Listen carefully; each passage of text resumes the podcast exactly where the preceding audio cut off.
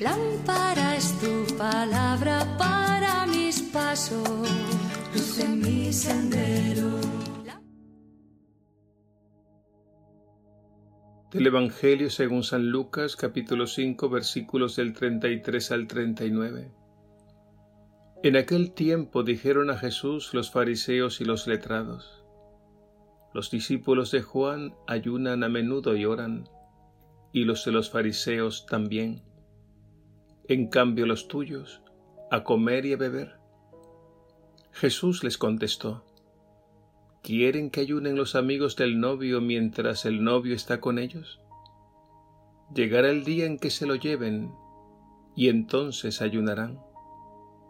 Y añadió esta comparación, Nadie recorta una pieza de un manto nuevo para ponérsela a un manto viejo, porque se estropea el nuevo y la pieza no le pega al viejo. Nadie echa vino nuevo en odres viejos, porque revientan los odres, se derrama y los odres se estropean. A vino nuevo, odres nuevos. Nadie que bebe vino viejo quiere del nuevo, porque dirá, el añejo está mejor. Palabra del Señor, gloria a ti, Señor Jesús.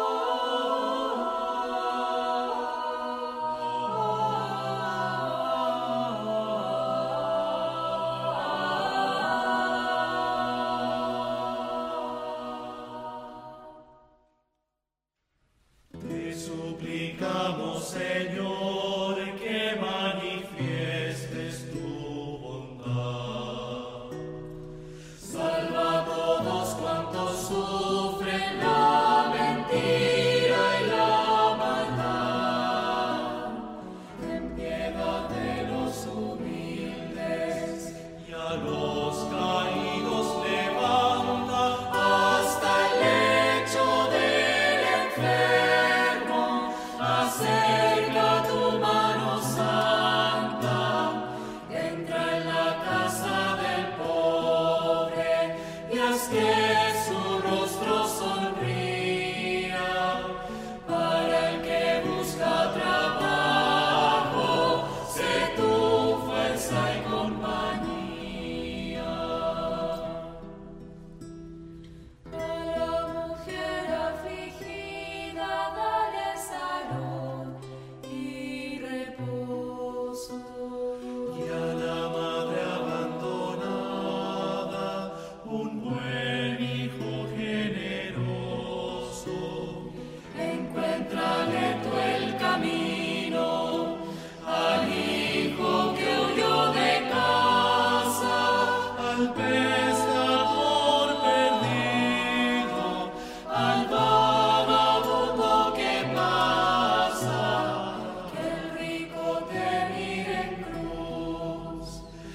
soul.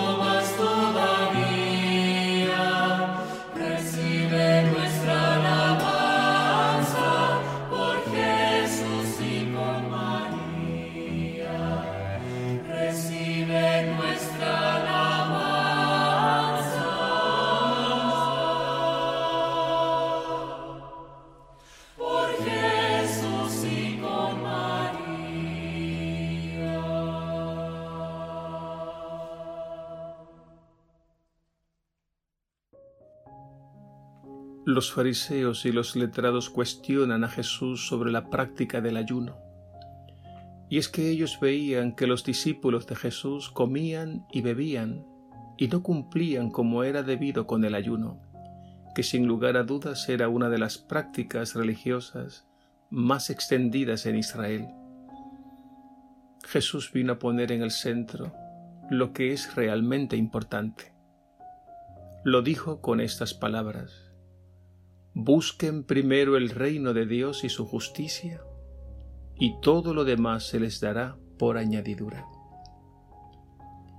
Lo central para Jesús es el reino, o mejor, el reinado de Dios, que se revela en su persona. Y el reino o reinado de Dios es el gobierno de Dios. Es un orden nuevo. Es el mundo regido y gobernado por un Dios que es amor, que es rico en misericordia. Y acoger el reino de Dios en nuestros corazones es dejarse amar como hijos, es comenzar a ver al prójimo como hermano, como hermana. Es vivir la alegría de la salvación de la vida plena y eterna que solo Dios nos puede dar. Esto es lo fundamental. El ayuno tiene su importancia, pero Jesús establece la prioridad, que es vivir el amor de Dios en nuestros corazones. Porque es el amor de Dios lo único que nos puede hacer plenamente humanos, plenamente dignos y plenamente felices. El ayuno en ese contexto no deja de tener su lugar y su importancia. Veamos. Hoy día mucha gente se sacrifica en el comer, en hacer una dieta más estricta, por razones de salud o por mantener la figura. Esto está bien, pero los cristianos estamos llamados a ayunar por amor, Sí. Los cristianos debemos entender que el ayuno no tiene otro motivo que el del amor, porque el ayuno forma parte del reino de Dios mientras estamos en este mundo. Si el reino de Dios es vida, amor, paz, justicia, fraternidad, entonces nosotros debemos ayunar de todo aquello que se opone al reino de Dios debemos ayunar ayudados por la gracia de Dios de chismes, odios, calumnias, violencia, etc. Es decir, de todo aquello que atenta contra el bien, la verdad, la justicia y la vida. Esto no es fácil. Más aún resulta imposible para nuestra naturaleza tan profundamente herida por el misterio del mal. Por eso necesitamos la gracia que nos santifica y nos introduce en un proceso que dura toda la vida. Se trata de ir acogiendo y colaborando dócilmente, dejando que el Señor poco a poco nos transforme y santifique. ¿Y qué lugar ocupa el ayuno en este proceso de santificación y vida nueva? El ayuno en un sentido amplio es nuestra disposición práctica de dar muerte al yo egoísta. De esto quizás se habla poco, porque en un mundo hedonista, que tiene como principio absoluto el placer por el placer, caen mal ciertos temas. Temas que ponen freno a las pasiones egoístas. De ahí el ayuno como muerte al yo egoísta. Y aquí entra la mortificación o regulación de los sentidos, la vista, el oído, el gusto, la imaginación, etc. En la medida que acogemos el reino de Dios y su justicia, entenderemos que el mal hay que enfrentarlo porque de lo contrario se nos mete sutilmente, nos domina y nos arrastra hasta destruirnos. Por eso debemos ayunar, así como debemos vigilar y estar atentos. Recuerdo una anécdota del padre Romualdo Fernández, misionero claretiano. Un día hablaba a un grupo de jóvenes adultos recién salidos de un retiro de conversión. Les decía, ustedes han comenzado una vida nueva. Pues bien, a vida nueva, amigos nuevos. Con esto el padre Romualdo estaba recordando las palabras de Jesús en el Evangelio de hoy a vino nuevo, odres nuevos. No podemos ser cristianos manteniendo las viejas y malas costumbres. La vida nueva que es el amor de Dios en nuestros corazones produce en nosotros una mentalidad nueva, un corazón nuevo, una forma nueva de relacionarnos y de vivir. No se puede pensar en cristiano manteniendo un estilo de vida pagano o mundano. Hay un refrán que dice, el que no vive como piensa, termina pensando como vive. No nos permitamos esta falsa mezcla de vida cristiana con criterios y conductas que la contradicen, porque terminaremos fracasando.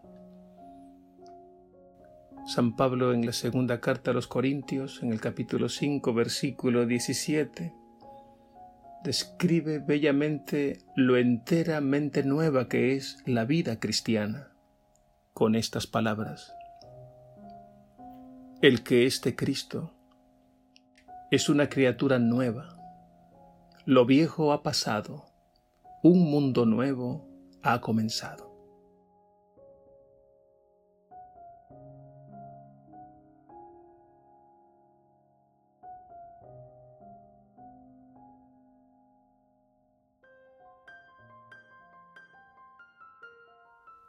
Señor Jesús, contigo un mundo nuevo ha comenzado, que sobre todo lo acoja muy dentro de mi corazón, para que suceda en mí y en todos mis hermanos.